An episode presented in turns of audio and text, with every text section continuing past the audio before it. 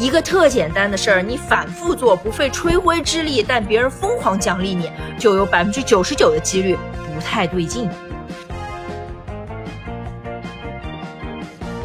一个特别盛大的即时反馈，会让人不去思考自己刚才到底干了什么，这就很要命啊，就很容易导致兴高采烈的原地踏步。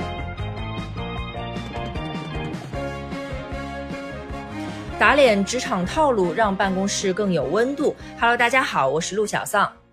最近两天呢，关于未成年人沉迷游戏这件事情，可以算得上是一时热议了。其实这就可大可小，因为在不同的家庭、不同的小朋友身上，这件事情严重的程度也都不太一样。所以话不必说的太重啊，也不好一概而论。那从职场的角度出发呢，我就想说，其实对一件事情成瘾，就是游戏的这个成瘾机制啊，就是跟很多职场上的大人对工作上的计时奖励成瘾是非常相似的。而且你做 A、B、C，我就给你一二三，也确实是一种非常常见的企业管理方式。所以今天呢，我们就不谈真正的成瘾机制，就是我们不谈生理上啊，或者是科学上的这些事情，我们就只谈工作上的即时奖励，以及对它成瘾对于我们自己的职业发展会有怎么样的负面影响。那第一点呢，就是成瘾这件事情啊，会使人模糊对于过去行为的判断，就是你不去思考自己过去干了什么。我有一次就跟一个工作上的朋友谈起了我自己小时候的一个经历。当时呢，我就特别喜欢一个傻乎乎的玩具啊，就是它那个鱼钩上面有一个吸铁石，然后呢，它有一个盘子，上面有很多这个嘴一张一合的鱼，它那个鱼嘴里面塑料的啊，里面也有那个吸铁石的另一极。所以你把这个鱼钩放进去呢，如果说时机正好的话，鱼嘴合上的时候，你就正好能把这个鱼钓出来。那其实我喜欢的并不是钓鱼这个动作，我也并不喜欢它的玩具的质地啊、配色什么的。我唯一喜欢的东西呢，就是你把那个东西钓上来以后啊，那玩具有三圈五彩缤纷的灯，然后它就拼命的亮，然后还有音乐啊什么的，就会让孩子觉得好像把鱼钓上来这件事情是特别伟大、特别高级的一个行为。那我知不知道钓鱼这个事情对呃锻炼身体也没有帮助，对智力发展也没有帮助呢？即使那时候我很小啊，但是我模糊的是有这个概念的。我知道这个玩具挺傻的，没有什么意义。但是呢，它的那个即时反馈啊，对于孩子的这个视觉来说、听觉来说，刺激太大了，所以我很难去抗拒这个东西。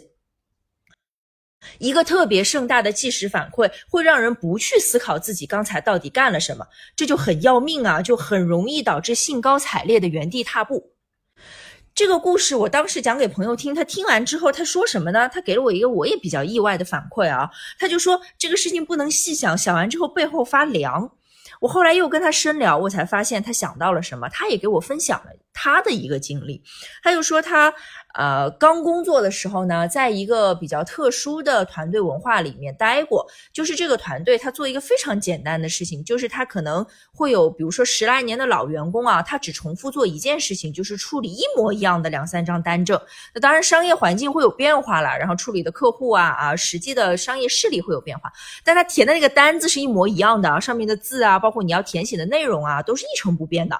那按道理说，这个团队应该是很难留人的嘛？那呃，团队想了什么办法来留他们呢？就是当你特别忠心的把一个简单的事情重复了很多年之后，公司会疯狂的奖励你，就比如说给你总裁奖啊，很大的一笔奖金啊，然后发一个特别夸张的那种像牌匾一样的东西，还有奖杯，让你放在办公桌上面，让所有路过的同事都能看到啊，这个是我们公司的大功臣，劳苦功高，差不多就是这个意思。那你这个东西宣传过头了以后啊，它就有一点本末倒置的意思。我不是说所有的操作类型的工作都不值得做，我的意思是，就要不咱们就不谈职业发展，只谈忠诚度嘛。那如果说我们要谈职业发展的话，我们就得承认，你操作类型的基础工作，一般来说是一个人将来做项目管理或者是做团队管理的基石。如果你本末倒置的认为操作本身就是职场皇冠上的明珠，那肯定是这个成瘾机制对你有负面影响了，你的思路是不太对劲的。所以这个事情就告诉我们说，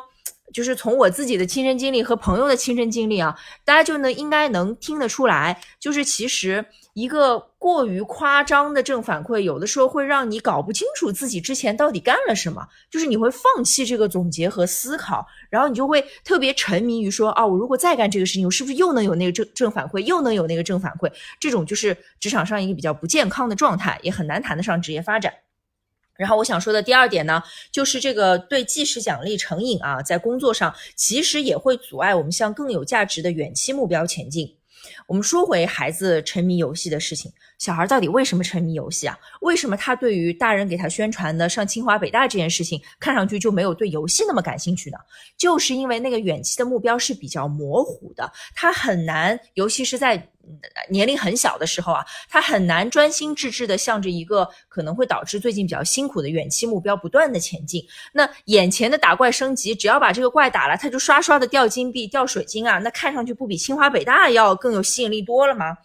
大概的这个情况呢，其实。在很多行业、很多领域也会有比较类似的状况吧。就比如说，啊，有些领域呢，它全盘的信息化、系统化其实是一个大的趋势。那再大的趋势，在刚开始的时候，也就是一两个零星的项目啦。那比如说啊，有人被派去做这个项目，他可能一下子就发现，我一旦开始上系统啊，然后找平时的这些日常沟通的同事们去聊流程，然后啊去理嘛，你平时的工作怎么样能够满足系统的需求，他会受到很大的阻力。就他觉得工作从未如此艰难，所有人都在想你做这个事情是不是为了替代我呀？啊，你把系统上了之后，什么东西都自动化了，那还有我这个职位吗？还有我什么事儿啊？基于这种负面的情绪呢，大家给他的这个支持啊、配合啊，都肯定都不太到位嘛。但是什么事情可以让他有正反馈呢？就是这个项目黄了。比如说公司准备的预算不够，然后这个系统的项目呢，他就无疾而终了。那他可能觉得生活一下子就轻松容易了，大家的关系又都回到了从前啊，上班也很愉快。那。这个东西就倒过来了，它其实这个正反馈和负反馈以及这件事情的价值，它就出现了倒置。你真正从职业发展的角度来说，应该主动的去寻找上系统的机会，这样的话，在将来的市场竞争里，这个人本身才能立于不败之地。但是这个公司的小环境啊，团队的一个小环境，就会让他觉得说，哎，好像不上系统才是正确的。这就是我想说的，对于计时奖励的成瘾，会在工作上阻碍我们去盯着那个更加。有价值的远期目标，它会出现一种，呃，不太合理的倒置。那说到这儿，我相信有些朋友就想问我了：那我如何判断说我现在得到的这些计时奖励是合理的，还是说会引诱我成瘾，它是不合理的呢？那我给一个很简单的判断方式啊，一个特简单的事儿，你反复做，不费吹灰之力，但别人疯狂奖励你，就有百分之九十九的几率不太对劲。因为你正常的职业发展，一定是你先做一个简单的事儿，然后逐渐的这件事情难度就会加大，你会感觉到我一直在突破自己这个呃舒适区的壁垒，这个过程应该是非常痛苦的，你应该是经过一个漫长而痛苦的艰辛的过程，然后你得到及时奖励，这才是正常的。如果你做一个事情总是很简单，然后它不断的刺激你回头去做那个简单的事儿，它本质上来说大概率就有问题。我今天想分享的内容呢，差不多就是这些，就是大家呢在职场上要警钟长鸣，要搞得清楚什么是真正的夸赞，什么是啊出于管理的目的。所以说呢，啊给了你一些虚幻的正反馈，然后鼓励你产生这个成瘾机制，然后把你绑在一些可能比较重复的工作上面。那最近呢，呃，疫情也有这个重新冒头的趋势啊。我是希望大家呢都能够注意防护，平时戴好口罩，勤洗手啊。作为我的这个听众吧，希望大家都能够平平安安的，然后呃安稳的度过这段特殊的时期。嗯，好，今天我们就聊到这儿啊，谢谢大家的时间，我是陆小桑，我们下期节目再见。